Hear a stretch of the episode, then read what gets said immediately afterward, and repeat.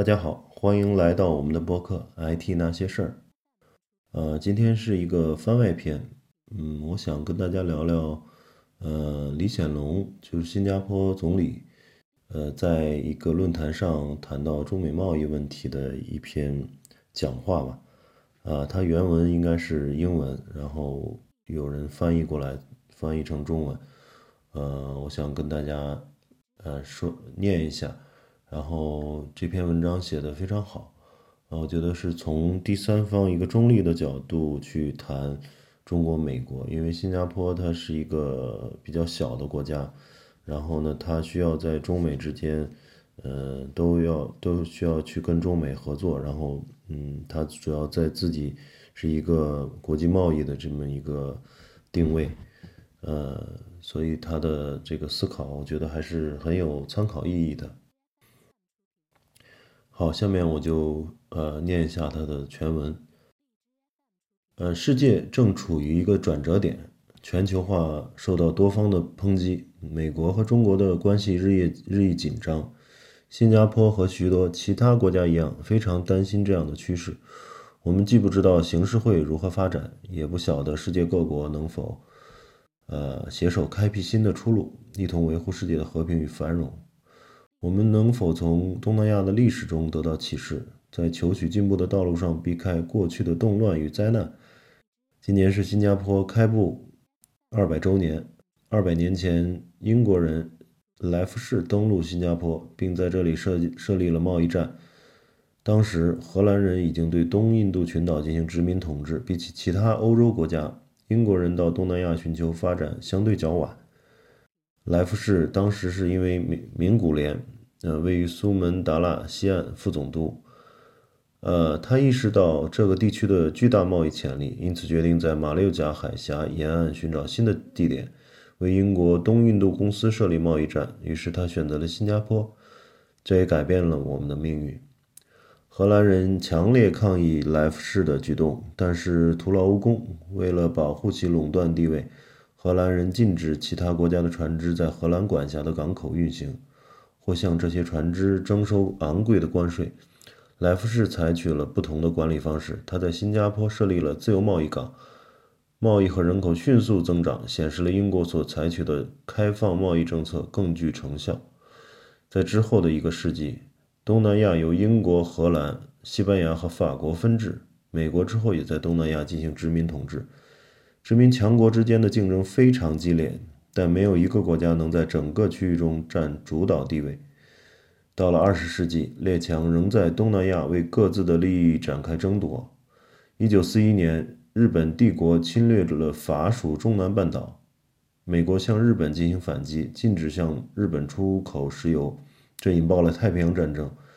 日本轰炸美国珍珠港当天，也进攻马来西亚和新加坡。新加坡被日本占领，在长达三年零八个月的日据时期里，人民饱受压迫，在恐惧中度过了苦难岁月。到了冷战时期，东南亚再次成为战争前线，这个区域被划分成共产主义与非共产主义国家，共产主义和非共产主义之间的代理战争也随后在越南展开。同时，中国在东南亚各地，包括马来西亚、新加坡，非共产主义国家支持当地共产党的革命行动，提倡武装起义。这局势促成了五个非共产主义国家——印尼、马来西亚、菲律宾、新加坡和泰国，在一九六七年成立了亚细安，简称东盟。这是个非凡的成就，也体现了五国领导人的政治家风范。当时五个国家之间仍存在不少记忆犹新的分纠纷和冲突，伤痕也未未完全愈合。然而，他们愿意冰释前嫌，放下矛盾，朝亚细安共同体的方向迈进，展开了对话与合作，并建立友谊。他们一起融入世界经济，与先进国家发展贸易关系，经济也随着繁荣起来。至于位于中南半岛的共产主义国家，他们受到持续战乱和计划经济的牵制，发展步伐较为缓慢。冷战结束后，美国成为了当时世界唯一的超级强国，东南亚也进入新的发展阶段。随着中南半岛战争的结束，共产主义国家也逐渐对外开放。越南之前入侵柬埔寨，因此对临近非共产国家的安全构成严重威胁。但最后，越南、老挝、柬埔寨和缅甸还是加入了东盟，大家化干戈为玉帛，共同谋求发展。接下来数十年里，稳定的外部环境为东南亚的发展提供了良好条件。另一方面，美国在亚太地区扮演了主导角色，并在维持区域的稳定和安全方面发挥了作用。随着国际贸易迅速扩张，各国纷纷消除贸易壁垒，而引领者往往是美国。亚细安各国也通过出口型增长、外来投资取得了蓬勃的发展。世界贸易组织和联合国海洋法公约等框架的制定，呃，处理纠纷、平衡利益、平衡利益以及促小、促制、促进大小国家之间的合作。起初，中国的经济影响力并不大。不过，随着中国的经济开始腾飞，它逐渐成为东盟国家重要的经济合作伙伴以及区域事务的重要参与者。我重重述这段历史，是为了表明大国博弈对东南亚来说并不陌生，并将当下的战略局势和历史背景联系起来。中美关系是现今世界上最重要的双边关系，两国如何处理彼此的紧张关系和摩擦，将决定整个国际环境的未来走向。这几十年来，中美关系已经发生了显著的改变。中国自四十年前改革开放以来，也做出了巨大的变化。今天，中国的实际人均国内生产总值已经增加了二十五倍以上。与此同时，中国也晋升为世界第二大经济体。从各方面来看，中国的经济增长对中国本身乃至全世界都带来巨大好处。中国在很大程度上已将中央计划经济变为。中等收入及市场驱动经济，但离完全的市场经济还有一段距离。此外，中国也成功让超过八亿五千万中国人脱贫，这样的成就在中国人类历史上都是前所未有的。中国的发展与成功也让全世界受惠。中国已成为一个巨大的生产制造基地，为全世界降低了制造成本。中国最初生产的是劳动密集型产品，现在则逐逐渐转向。生产高附加值的技术密集型产品，中国也是个庞大的市场，因为中国从全世界各地进口各种商品，包括商品、电子零器件、客机和美酒等等。全世界数十亿消费者购买各种中国制造的商品，包括芭比娃娃、篮球、无人机和智能手机。这些商品往往也用到其他国家生产的零部件和科技。相反，假设中国四十年。前没有进行改革改革开放，经济没有增长，中国可能面对诸多国内问题，其中还可能包括继续输出武装革命，这将在许多方面波及国际社会。中国成千上万的人民如果意识到自己的国家因为没能跟上全球化的发展而落后于其他国家，必定会感到愤愤不平。三十年前，中国还是一个贫困国家。邓小平先生出访美国时，时任总统美国总统。卡特就问他是否会放宽移民政策，让更多的中国人移民。邓小平先生的回复是：“总统先生，您愿意接收多少中国人呢？一千万、两千万，还是三千万名中国人？”所幸，中国的成功让世界避开了这个灾难性的结果。中国的增长改变了战略平衡，也转移了世界的经济重心，而这种改变还会持续下去。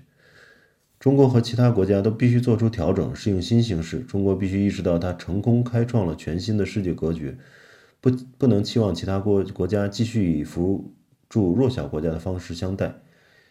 尽管中国可能还需要几十年才能真正成为一个发达先进国家，却不能到了几十年后才肩负起更大的国际责任。中国从国从国际体系获益良多，因此维护现有体系，使其顺利运作，造福国际社会。在相当的程度上也符合他自身的利益。中国领导人已经站出来，强烈表达了对全球化和以规则为基础的国际秩序的支持。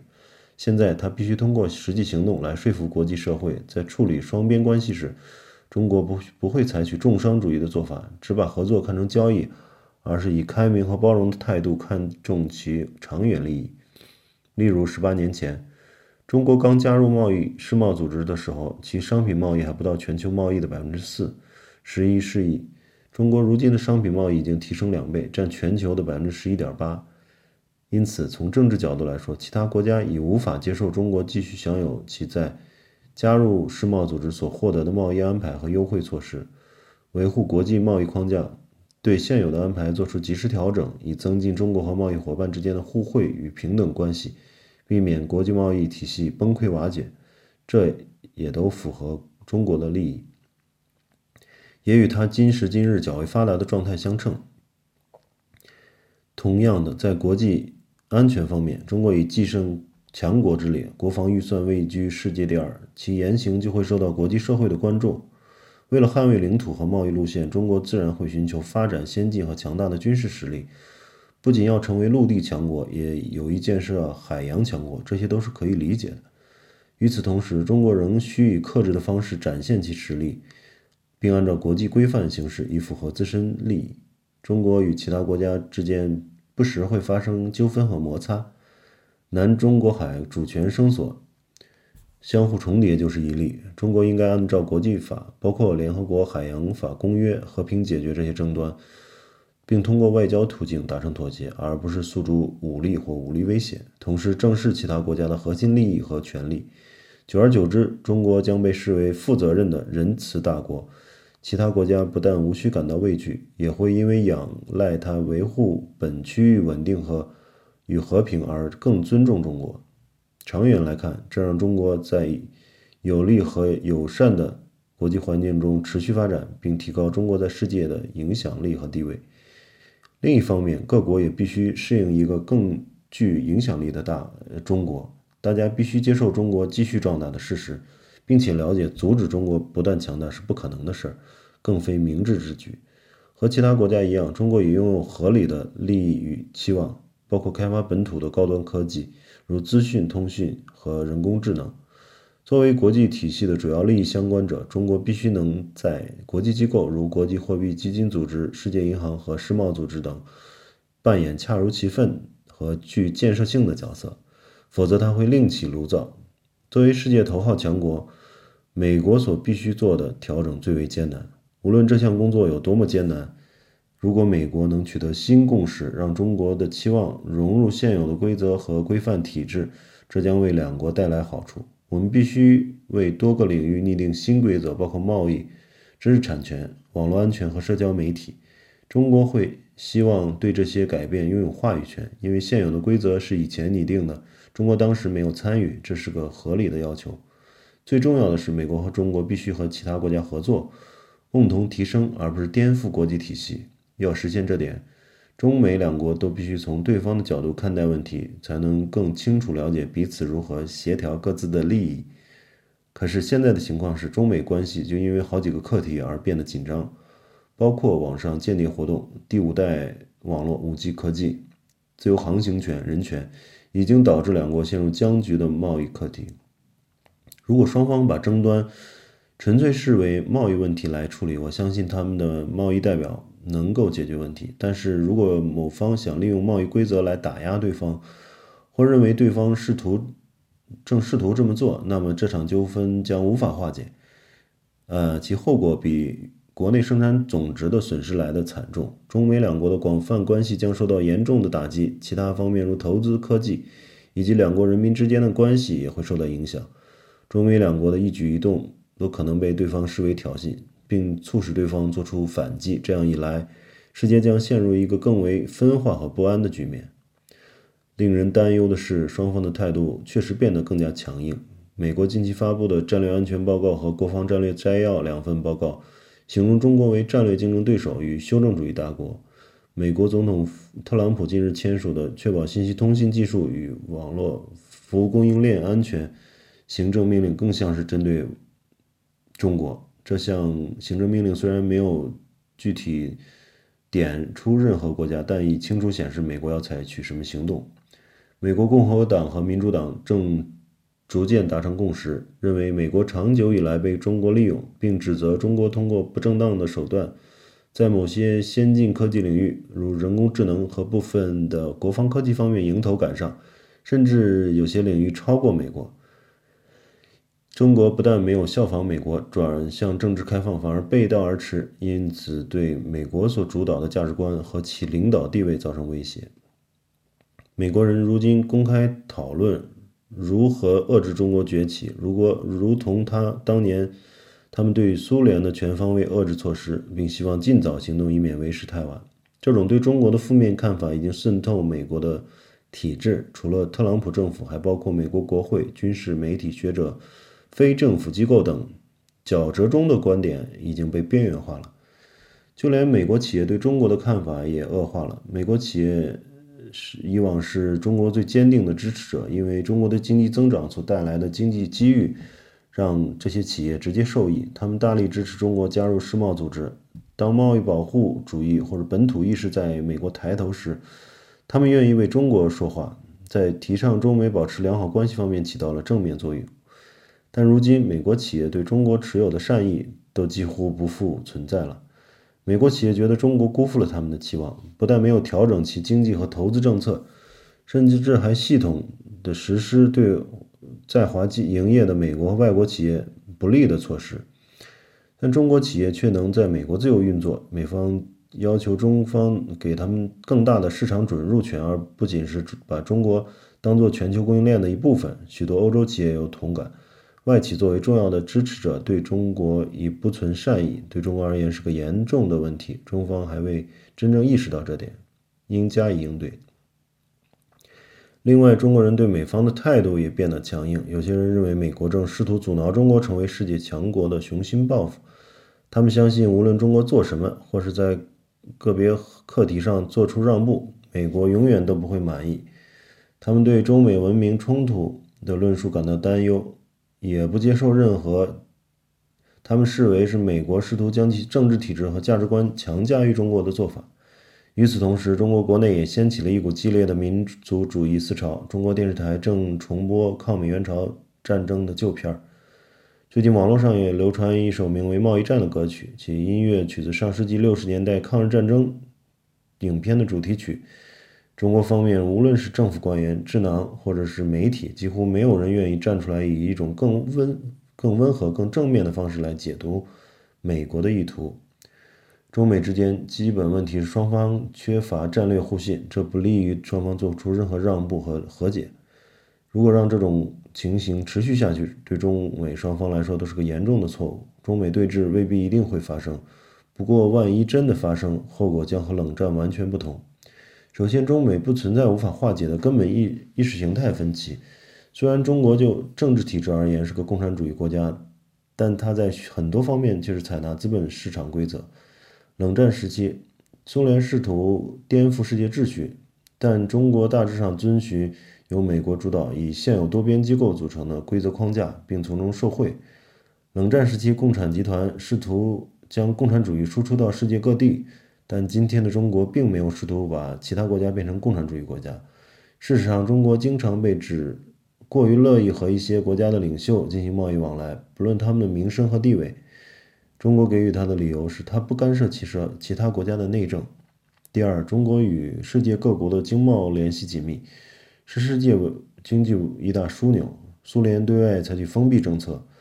呃，与苏联集团以外的经济联系微乎其微。事实上，美国在亚洲的盟友包括日本、韩国、菲律宾、泰国、澳大利亚，以及包括新加坡在内的许多区域合作伙伴，他们最大的贸易伙伴国都是中国。这些国家希望中国和美国能够化解彼此之间的分歧，也同时希望继续和两国保持友好的关系。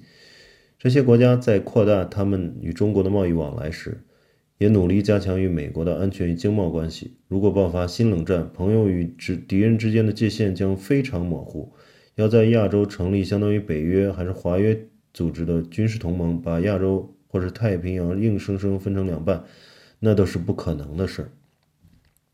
如果中美两国真的发生冲突，后果会是如何呢？冷战结束时，苏联与华沙条约的组织成员国僵化。的计划经济不堪庞大的国防开销所带来的压力而彻底崩溃。即使如此，整个过程也历时四十年。我们很难想象，蓬勃的中国经济会同样崩溃。另一方面，中国也无法轻易扳倒美国。到目前为止，美国仍然是世界第一强国，它的经济世界上最具创新力和最强大的，其军事力量和开支也远远超过中国。美国人担心中国会赶上。呃，美国，但尽管中国在一些领域可能领先美国，中国仍需要很长的时间才能和美国分庭抗礼。美国也绝非如一些中国人所说的正走向没落，也没有自我封闭。相反，美国很清楚地表明，会以不同的方式全力以赴与其他国家竞争。中美关系若持续紧张和不明朗，即使最后没有发生严重冲突，也将对全球带来巨大破坏。很多重要的课题，如朝鲜半岛局势、核不扩散和气候变化等问题，若没有中美两国和其他国家的全方面参与，将难以解决。经济上的损失不只是世界生产总值跌一到两个百分点，而是失去全球一体化市场和生产链，以及分享知识和各方面所取得的突破。这些发展都让各国更发展更加迅速，因此我们必须尽最大能力避免冲突的发生，以免产生长久难以根除的敌意。当然，双方的安全机构、国防部门职责考。是考虑所有不可想象的情况，包括最坏的情况，做好准备。不过，政治领袖有责任找出解决方案，避免冲突恶化而导致灾难性的后果。这相当不容易，因为双方领导都面对不少国内压力。美国方面政治氛围严重分歧，不满情绪上升。呃，美国社会大部分已对全球化多边主义失去信心。皮尤。研究中心去年的调查发现，将近一半的美国人对中国的印象并不好。随着美国大选的脚步逼近，美国民众看待中国的态度会更加强烈。因此，无论是共产党或者民主党，呃，共和党或民主党候选人都不愿意被指对中国的态度有所软化。不论特朗普总统能否连任，或共和党、民主党两党之间鹿死谁手，美国民众的这样的情绪都难以改变。中国虽然没有美国式的总统选举，不过中国领导所面对的那内部压力也不小。中国领导更注重国情，深刻了解需要着手解决国内重大课题，包括经济增长分配不均、农村贫困问题、人口老龄化以及民众对于生活品质要求不断提升。中美双方领导对于被视为软弱都非常敏感。美国出于政治需求。必须让自己在任何谈判中都显得略胜一筹。另一方面，中国由于西方国家有着相关的历史包袱，其领导人不能被视为向西方屈服，被迫接受新的不平等条条约。就在几周前，中国举办了五四运动百年纪念活动。一九一九年，当时羸弱的中国被迫接受其他大国在凡尔赛和和平会议提出的条件。这促使北京大学发生街头示威和抗议，连带发起了民族主义运动，以实现国家的现代化，从而复兴中国。这都是中国现代历史上开创性的时刻。这样的零和思维导致中美双方难以达成政治协议。然而，归中归根结底，中国和美国达成某种协议是符合双方利益的做法。因此，两国都必须说服自己的人民接受所达成的协议。中美也必须保持双边关系的稳定，以便专注于国内事务，无需处理双边关系而分析分心。其他国家要如何共同遏制愈加强烈的敌意以及以及逐渐不稳定的局势？诸如新加坡这般的小国能力有限，无法影响大国的决策，但这并不意味着我们完全任人支配。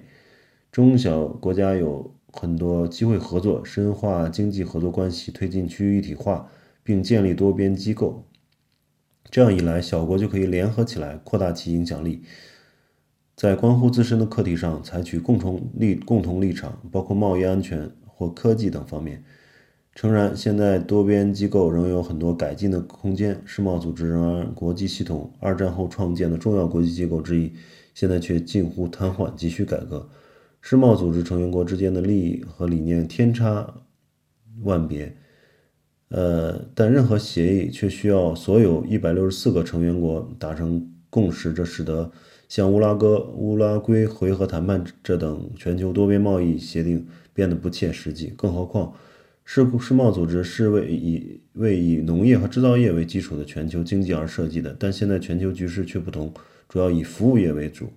数码科技和知识产权也逐渐变得更重要，这意味我们需要这些产业制定复杂的规则。美国对世贸组织已经失去信心。美国现在经常在世贸组织规则之外单方面征收关税和实施贸易制裁。美国也偏向于选择双边贸易协定，与比它小的国家进行一对一的谈判，相较于维护多边体制的广泛利益，这个做法更能让美国从纠纷中直接获利。这种美国优先的做法让友国十分担忧。新加坡不能持有相同观点。新身为小国，新加坡在双边谈判中自然处于较不利的地位。我们需要改革并强化多边体系，而不是削弱或阻碍其发展。更重要的是，如果我们把国与国之间的合作局限于双边合作上，则意味着我们无法享用多边合作所带来的多赢机会。此外，我们也需要建立更广泛的区域甚至国际合作架构，多个国家共同加深经济合作，不仅能够促进彼此的繁荣，还能加强集体安全。这是因为他们对彼此的成功存在利害关系。使他们更有推动力，维护有利和平的国际秩序。这样一来，许多国家无论大小都能从中受惠。因此，如果不能推进全球多边贸易协议，我们至少必须推进区域或诸多边贸易协议。这或许不是最理想的解决方案，但是最务实的做法，让各国能够逐渐减少贸易壁垒和为协议设定更高的标准，供其他国家采用。这就是我们最初启动。TPP，也就是跨太平洋伙伴关系协定的原因。原先美国参与了 TPP，因为他意识到其中的战略利益，但最终还是退出了。所幸余下的十一个成员国继续磋商，并最终保留大部分内容，形成目前已经生效的 CPTPP，也就是跨太平洋伙伴全面进展协定。好几个国家，包括泰国、韩呃呃，包括泰国、韩国和英国，都有意加入 CPTPP，这让我们感到欣慰。中国也正密切关注 CPTPP 的发展，虽然没有现在加入的打算，但是我希望有一天会认中国会认真考虑加入 CPTPP。嗯，这同样的，我希望有朝一日美国的政治环境能允许美国重新考虑美国的立场，并意识到加入 CPTPP 对美国的经济和战略都有好处。毕竟，美国曾在 TPP 的筹划过程中扮演重要的角色。亚太地区国家正努力完成，呃，RCEP，也就是亚太全面经济合作伙伴协定的谈判。呃，RCEP 包括西太平洋区域的主要国家，包括东北亚、东南亚国家。更重要的是，它也纳入了印度、澳大利亚和新西兰。这样的安排将降低 RCEP 被误解为是一个排挤美国与和其合作伙伴集团的风险。由于 RECP 成员国之间差异较大，所以磋商的过程中也较难取得共识。尽管如此，我呢仍希望成员国进行最后冲刺，在今年内完成 RCEP 的谈判。当然，区域合作不仅限于贸易合作。东南亚国家所成立的东盟，就十几个国情各异的成员国提供了交流合作平台，加深他们之间关系。啊，东盟已经成为其他国家有效的合作伙伴。作为一个群体，它让成员国施展更大的影响力。呃，随着地缘政治的变化，区域促成区域合作的新概念和新平台也应运而生。最显著的是中国的一带一路倡议。新加坡支持一带一路，视之为中国积极参与区域和区域以外活动具有建设性的机制。因此，我们也是一带一路的积极参与者。例如，我们与世界银行合作，推广金融和基础建设的互联互通，同时也为“一带一路”参与国提供专业和法律服务。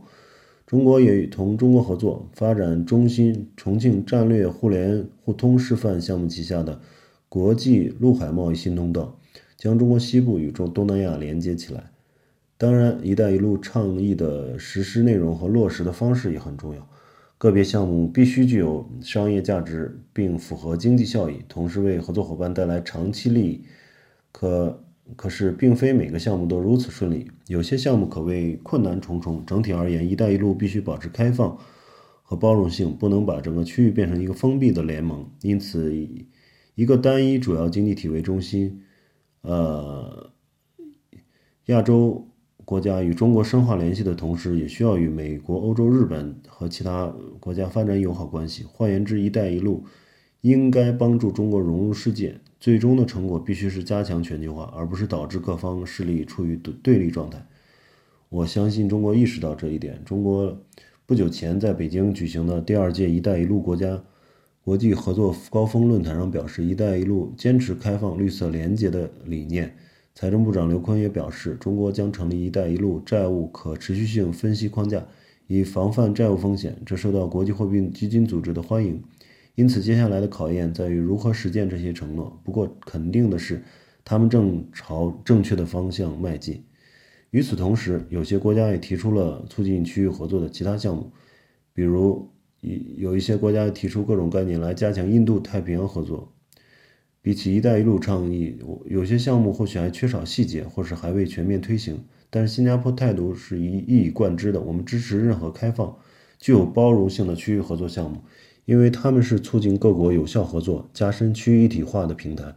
不过，这些项目必须加强而不是破坏以东盟为中心的现有安排，不应该造成阵营对立、加深矛盾或迫使各国选边站。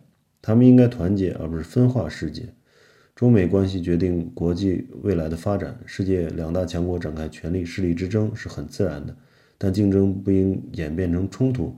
我们希望中美两国能找到建设性的合作模式，在竞争的同时，也在各个重要课题上展开合作，共创双赢。基于中美两国截然不同的价值观，有些认为，有些人认为两国之间不可能，甚至不应该达成协议。一些，嗯，一名美国官员。最近就把中美博弈形容为迥然不同的文明与意识形态之间的斗争，同时有人认为美国是个希望被人人效仿的年轻国家，反之，中国则是个自认为无法被模仿的古老国家。想要世界各国采样同样的文化价值观和政治体系，不但是强人所难，更是不切实际。事实上，人类的多样性就是因为它的力量。我们可以从价值观、观点、制度和政策的差异中互相学习。人类能不断进步，进步就仰赖思想的交流以及不断的学习和适应。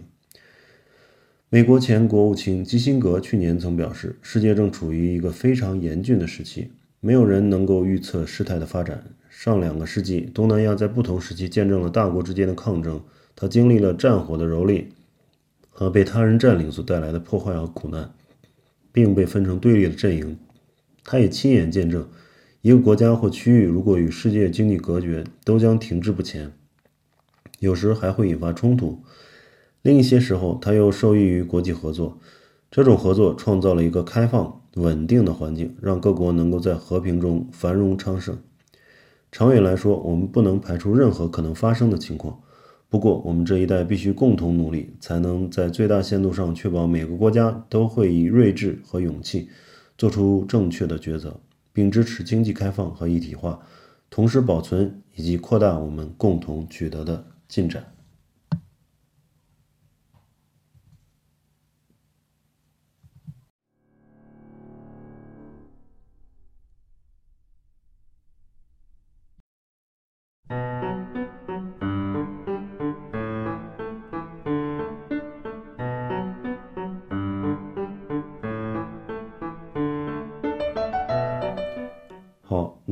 我们这期就先呃聊到这儿，我跟大家已经呃呃阅读完了整个这个呃这个新加坡总理李显龙在呃一个香格里拉对话的一个论坛上的一个讲话，里面还有很还是有很多内容值得我们思考的，嗯，希望在这个中美贸易战的大背景下，大家可以去。嗯，多了解这方面的东西。嗯，如果有相关的思考或者是想法，也可以关注我们的微信公众号 “IT 那些事儿”，在里面给我们留言。好，那感谢大家的收听，我们下期再见。